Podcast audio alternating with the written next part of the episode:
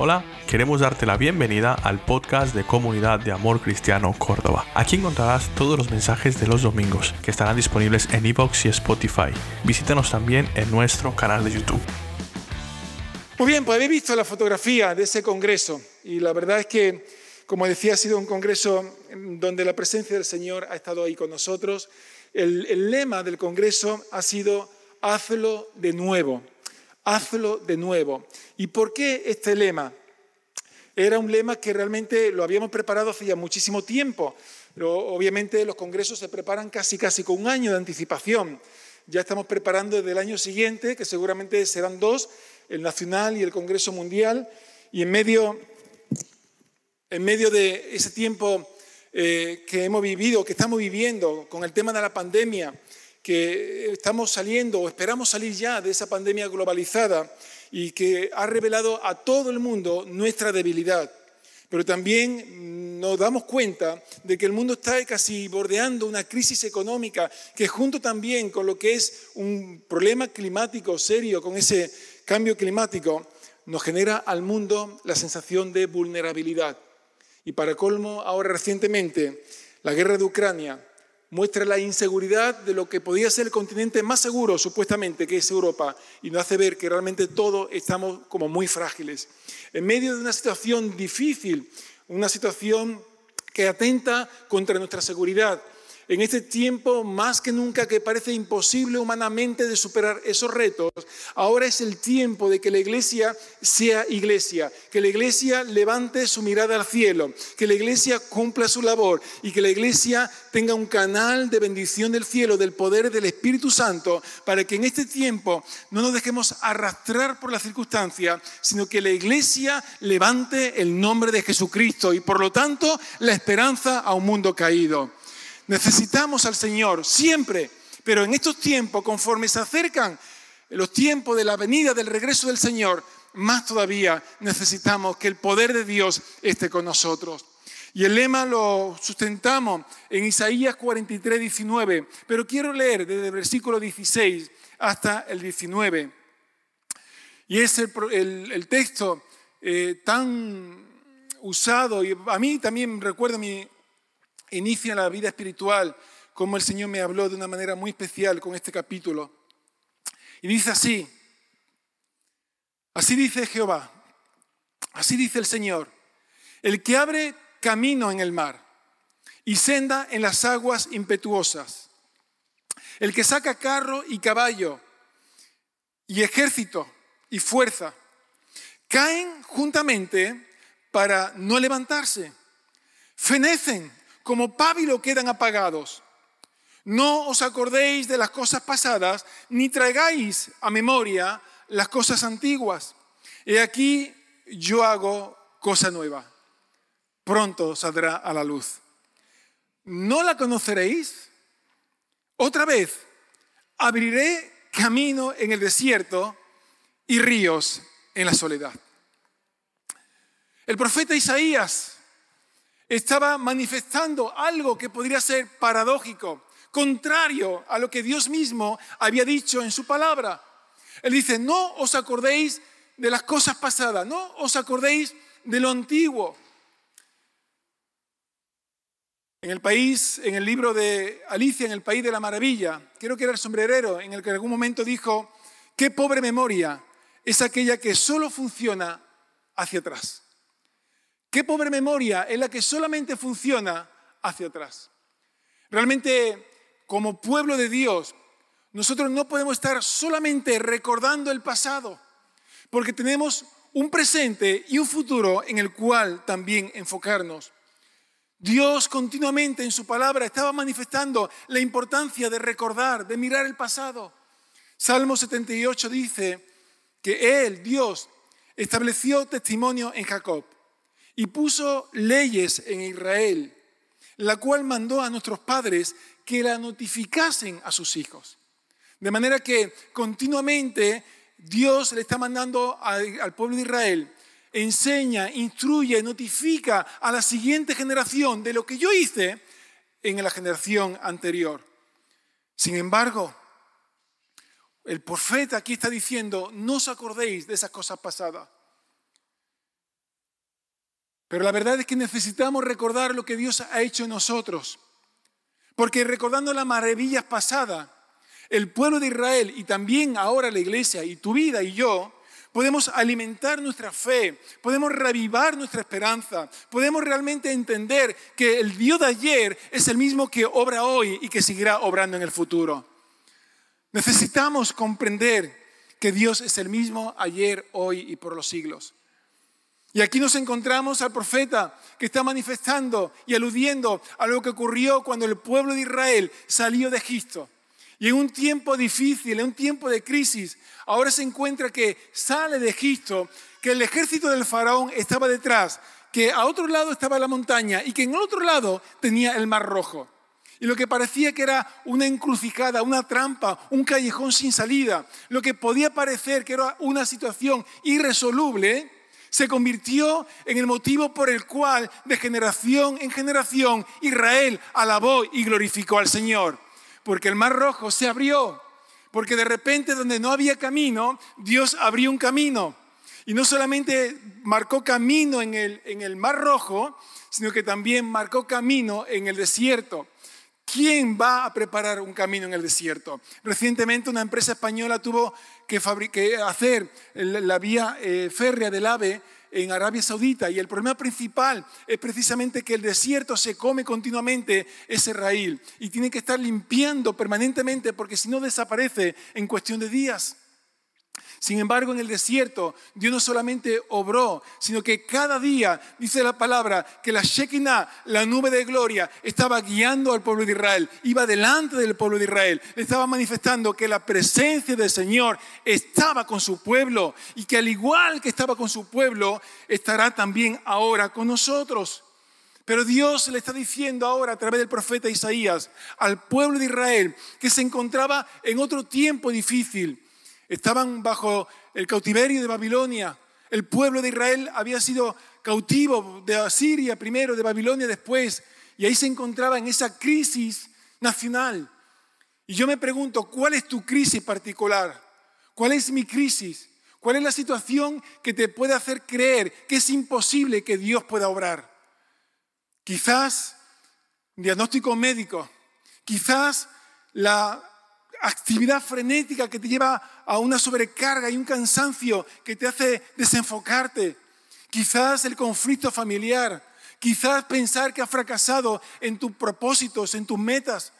¿Cuál es tu crisis particular? No lo sé, pero lo que sí sé es que Dios usa esa crisis para que nosotros no tengamos más remedio que clamar al Dios de los cielos y decir, Señor, al igual que obraste en el pueblo de Israel, al igual que abriste camino en el desierto, al igual que manifestaste dirección en medio del mar rojo, al igual que también obraste con el pueblo de Israel cuando lo sacaste de Babilonia, así también obrarás conmigo, me levantarás y me sostendrá. Mi dificultad no es un imposible para Dios. Mi dificultad es un momento glorioso para que Dios manifieste su milagro y su poder.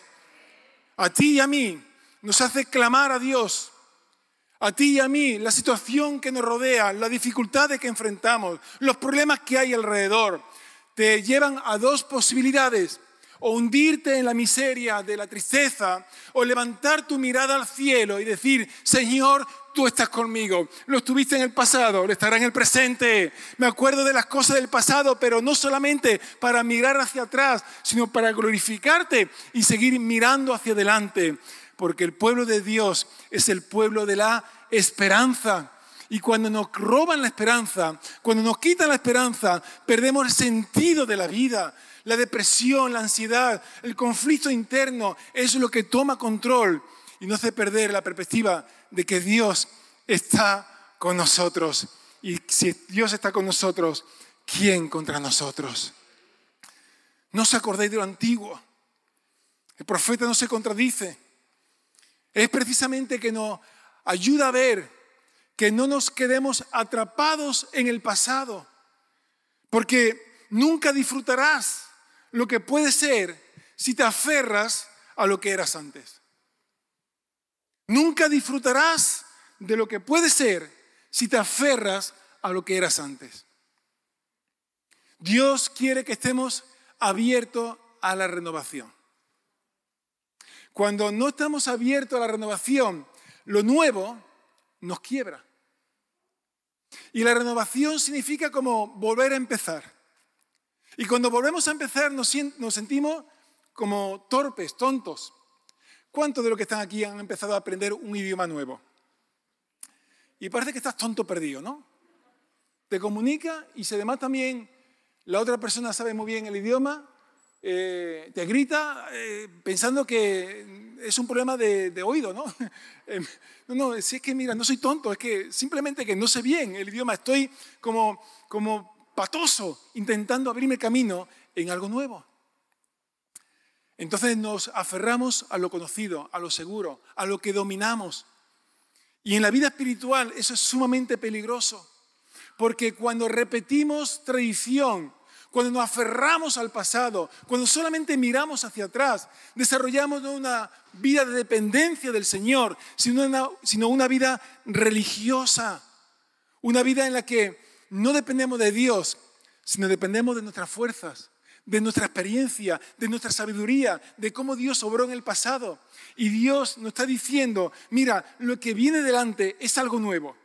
Pero no solamente nuevo en cuanto a que sea distinto de lo pasado, es que es algo nuevo porque es también cualitativamente nuevo, más grande, más maravilloso.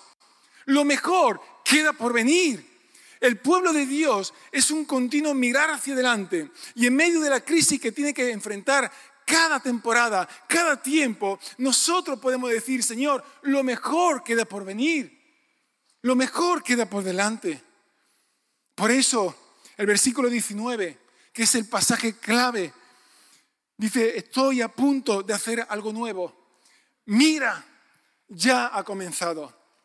No lo ves, no lo ves. Otras versiones dicen, no lo percibes, no lo sienten, no se da cuenta, no lo ves. En tu vida, aun cuando tú no lo entiendas, Dios está haciendo algo nuevo. Dios no ha dejado de trabajar. Dios no te ha abandonado. ¿Cuánto lo reciben? Dios está contigo. Y aun cuando no lo sabemos, pero está trabajando y está obrando siempre. Lo mismo que los primeros brotes del campo.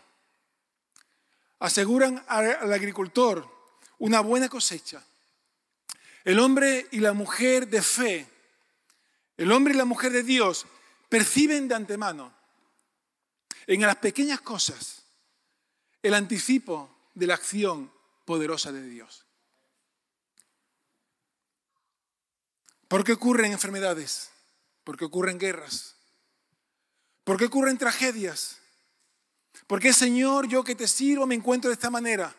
¿Por qué, Señor, yo que he intentado toda la vida estar bajo tus parámetros bíblicos, me encuentro que tengo que enfrentar estos retos? Y todo el tiempo es crisis y conflicto. Y no nos podemos olvidar que vivimos en un mundo caído. La clave no es intentar ser feliz en medio de este mundo. La clave está en fortalecerte en el Señor cada día de tu vida. Nosotros podemos decir, Señor, hazlo otra vez. De nuevo, Dios, hazlo. Cuando no estamos tan encantados con el pasado como ilusionados por el futuro. En la medida en la que solamente miramos hacia atrás en esa medida estaremos cómodos, satisfechos.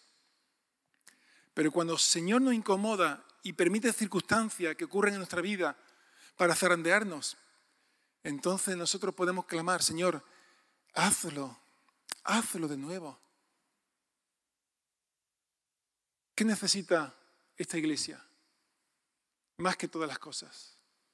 Más que un templo, más que un equipo de sonido nuevo, más que cualquier otra cuestión física. Presencia de Dios. Presencia de Dios. Poder del Espíritu Santo. ¿Cómo vamos a impactar esta ciudad de Córdoba con el Evangelio si no es por medio del poder del Espíritu Santo?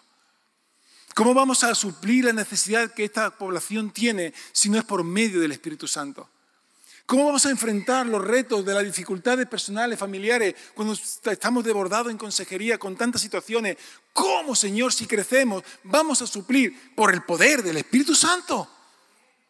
¿Cómo Dios va a levantar al caído por el poder del Espíritu Santo?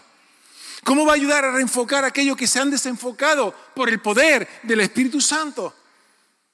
Pero también necesitamos, al igual que en el pasado, reconocer nuestra necesidad, estar sediento de la palabra de Dios y buscar que realmente nuestro Dios sea lo único en nuestra vida. La vida espiritual no se puede convertir en un anexo, en una proyección de nosotros, se ha de convertir en lo fundamental, en el eje central de nuestra vivencia. Porque si no, situaciones como la de la pandemia te ponen como un examen y te manifiesta lo que realmente hay. Hemos podido ver en muchas congregaciones, tanto de España como del mundo, como muchos hermanos han quedado atrás. Otros han quedado más cómodos viendo la televisión en casa. Otros, sin embargo, dejaron de ir. Se manifiesta lo que hay en el corazón. Mientras que hay un río que fluye, mientras que hay gente que te aviva, mientras que hay gente que te empuja, uno como que se siente que está en el río. Pero si no hay gasolina propia, si no hay combustible interno, en el momento que haya dificultad, se pondrá a prueba lo que realmente hay en mi corazón. Por eso la iglesia en este tiempo no ha de mirar solamente alrededor, ni, ni siquiera mirar solamente hacia atrás.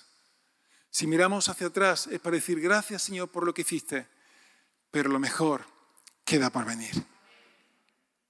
A Isaías le llaman el evangelista del Antiguo Testamento. Isaías, precisamente 700 años antes de Jesús, está hablando de Jesús, hablando del Mesías, manifestando al Mesías. Y realmente lo que está manifestando, mira, la preocupación de Dios no es solamente resolver el problema de esclavitud de Egipto, o después, pasados los siglos, resolver el problema de Babilonia. El problema principal de Dios no es solamente que tú salgas airoso del conflicto personal que te encuentras, por importante que sea, cuidado, y por supuesto que Dios quiere hacerlo también en tu vida.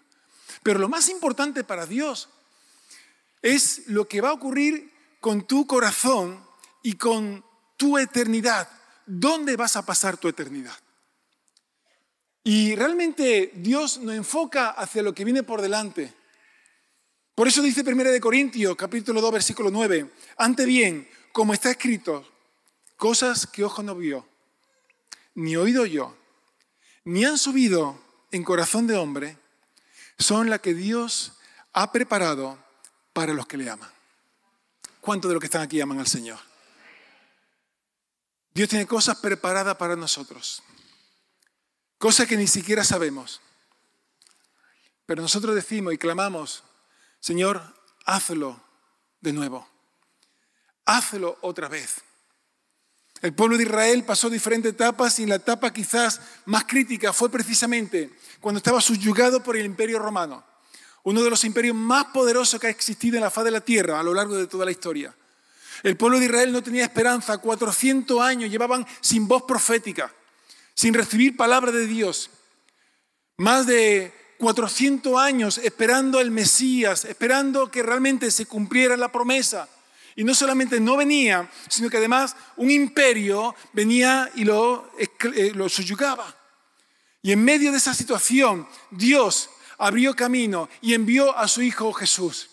Y ahora Jesús, en medio de su debilidad humana, porque no vino como león rugiente, sino como cordero, no vino como el Mesías con la corona sobre la cabeza, sino el Mesías con una corona de espinas sobre su cabeza.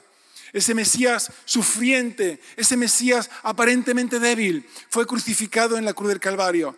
Y el tercer día dice la Escritura que resucitó y levantó su poder sobre la muerte, sobre la enfermedad, sobre el pecado, sobre tu debilidad, sobre la tristeza y sobre todo lo que ha provocado que la humanidad esté caída.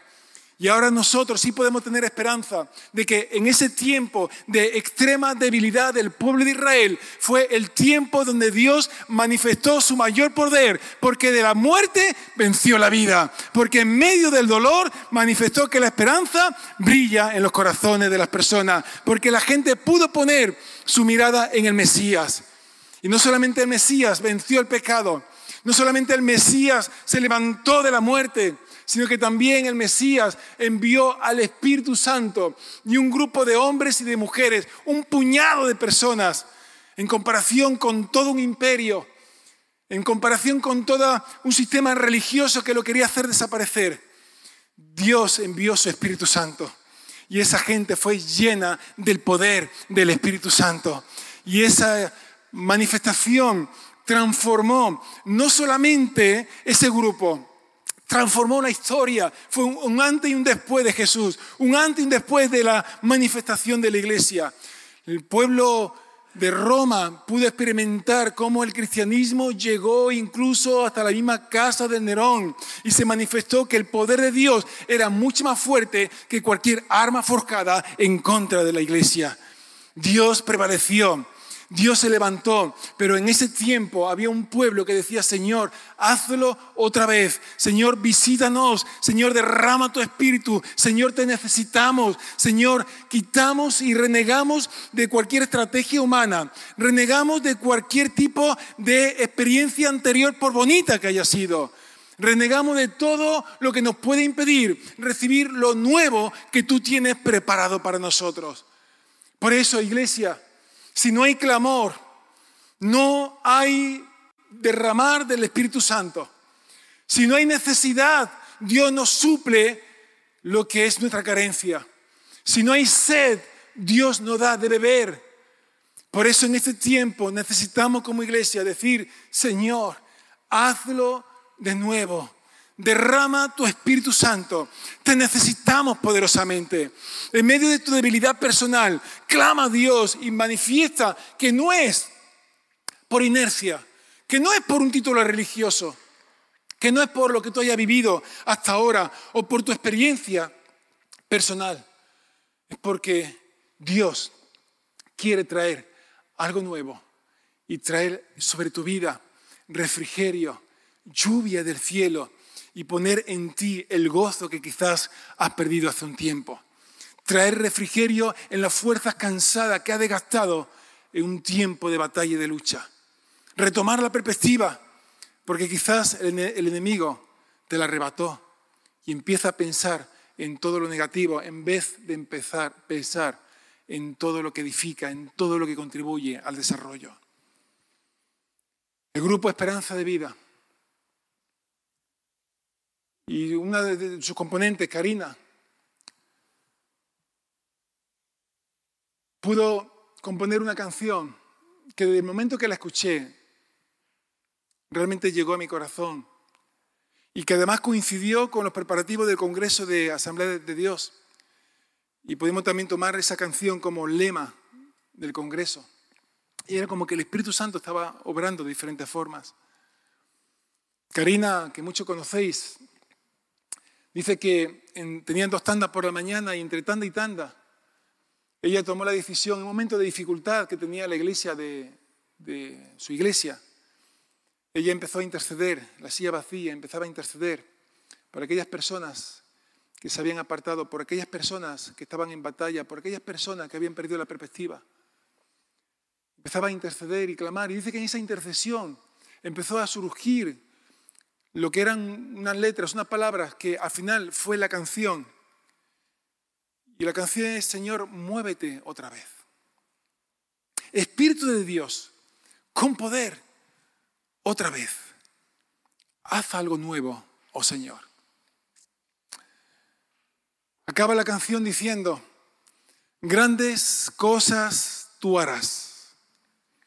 Tú estás peleando por tu iglesia batalla ya vencidas. Cristo venció. Cristo ha ganado tu batalla.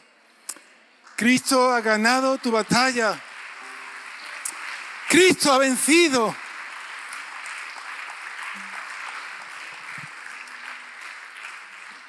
Sigue diciendo el versículo 20, la fiera del campo me honrarán, los chacales y los pollos de la avestruz, porque daré aguas en el desierto ríos en la soledad, para que beba mi pueblo, mi escogido. ¿Cómo vamos a beber si no hay sed del Señor? Y lo que quiero es decir cuánto de los que están aquí tienen sed. dice, Señor, yo quiero mi milagro. Yo quiero que intervenga en mi vida. Yo quiero que lo haga otra vez. Y pasa aquí al frente y vamos a hacer de este lugar un lugar de clamor al Señor. Decir, Señor, hazlo otra vez.